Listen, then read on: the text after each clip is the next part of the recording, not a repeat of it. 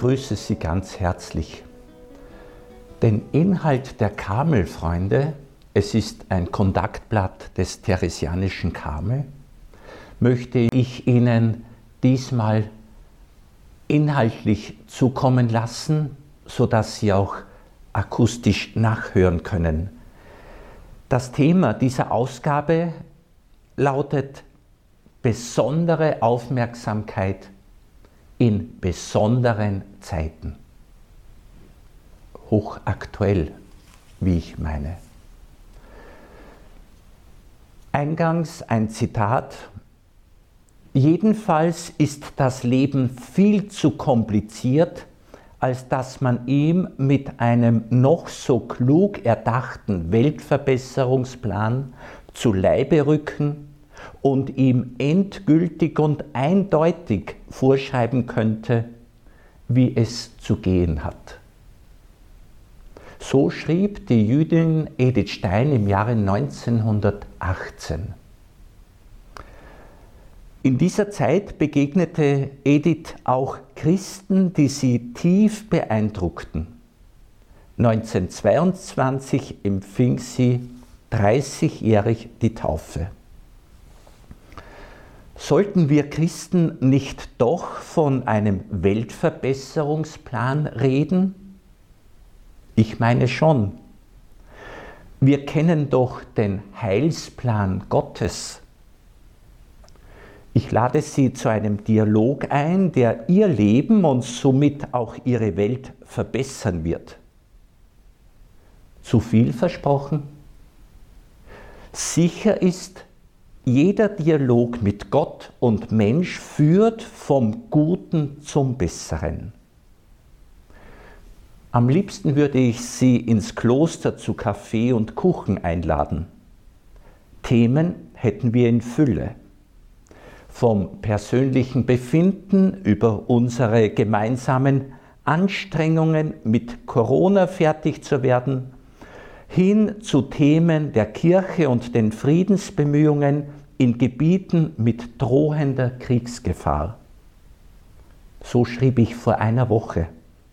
Inzwischen haben wir Krieg und wir sind tief betroffen. Die einen werden mit Waffen des Krieges in die Ukraine geschickt, damit die anderen mit Waffen des Krieges ihre Heimat verteidigen. Das kann nicht Ziel und Inhalt des Lebens sein.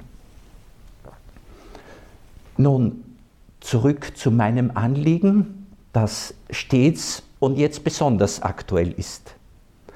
Wir haben momentan nur die gewohnte Form des Schreibens und Lesens oder auch des Sprechens und Hörens. Zum Glück hat gute Lektüre vieles gemeinsam mit einem guten Gespräch. Sobald Sie die eigene Lebensphilosophie berühren und vertiefen, hinterlassen sie Spuren. Wir wachsen durch sie und erinnern uns gerne daran. Der Dialog ein Wort aus dem Griechischen meint sinngemäß das gute Fließen von Wörtern. Der Dialog hat dann einen besonderen Wert, wenn wir durch ihn in den Sinn eintauchen, den die Worte andeuten. Das Eintauchen und Einfühlen in das Leben anderer gelingt umso besser, je besser es uns mit uns selbst geht. Deshalb soll es unser Bestreben sein, gut bei uns selbst und ganz präsent zu sein. Eigentlich führen wir mit unseren Lebensthemen ständig einen Dialog.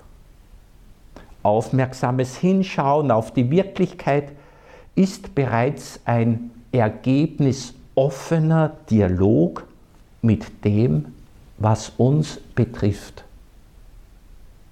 Das Denken ist eine Form des inneren Dialoges. Idealerweise verbinden wir unser Hineindenken mehr und mehr mit einem Einfühlen in das Leben anderer. Lassen wir uns dabei Zeit, denn Empathie lässt sich vom Herzen leiten. Das Schöne dabei ist, je mehr Gutes wir in uns entdecken, desto mehr Gutes sehen wir auch in den anderen. Fragen sind ein Weg zum tieferen Verständnis. Warum und wozu? Immer wieder neu gestellte Fragen. Wichtige Fragen leichtfertig vor sich herzuschieben, ohne um eine Lösung bemüht zu sein, ist vergleichbar mit dem Verweigern eines klärenden Gesprächs oder eines Arztbesuches.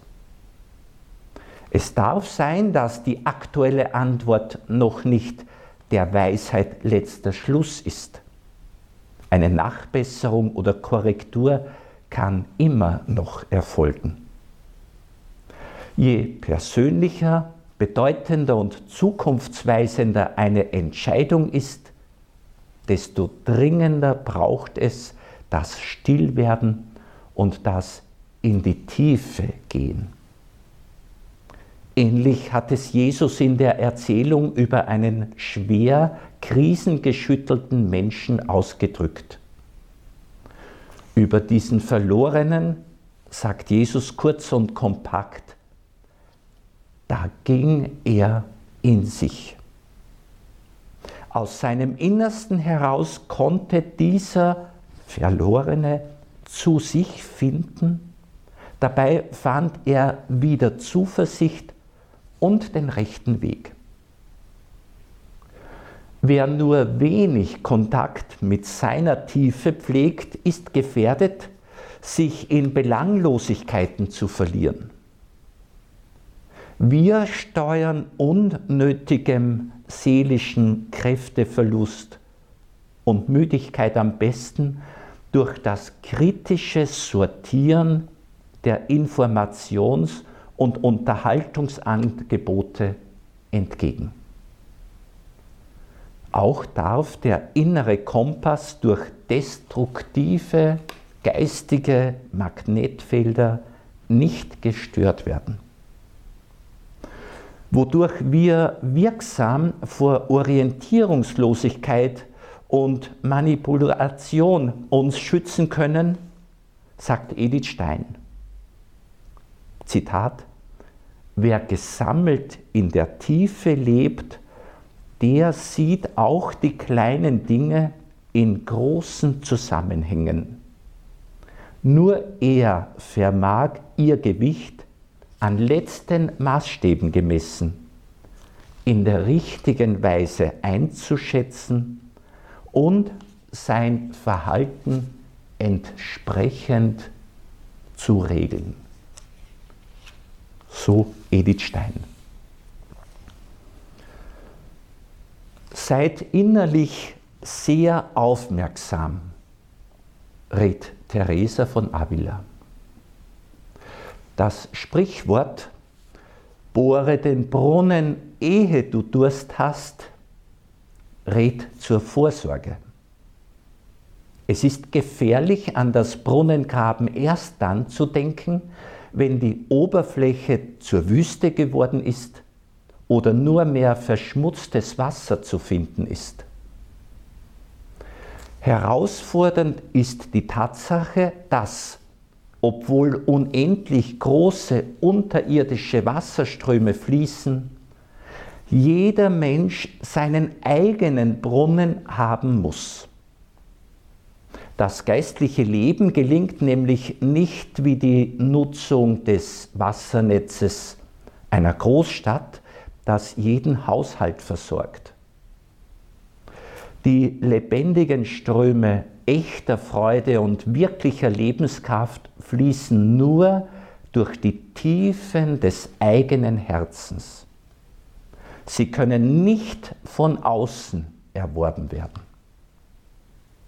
Jene, die innerlich aufmerksam sind, werden in den Worten der Redewendung vom zugrunde gehen rasch einen tieferen Sinn entdecken.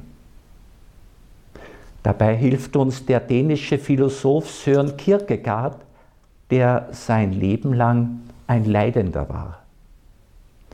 Nachdem er unzählige Krisen durchzustehen hatte, fasste er seinen Weg nach innen mit den treffenden Worten zusammen, ich wäre zugrunde gegangen, wenn ich nicht zugrunde gegangen wäre.